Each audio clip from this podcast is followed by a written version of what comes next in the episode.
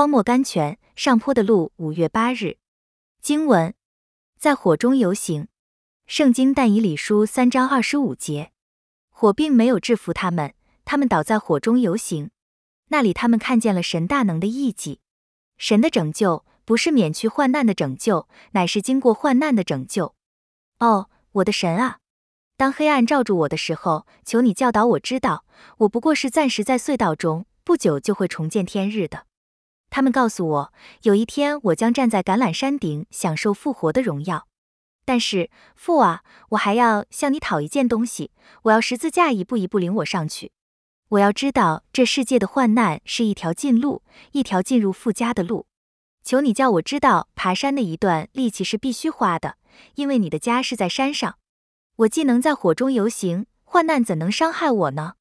马德胜 （George Matheson）。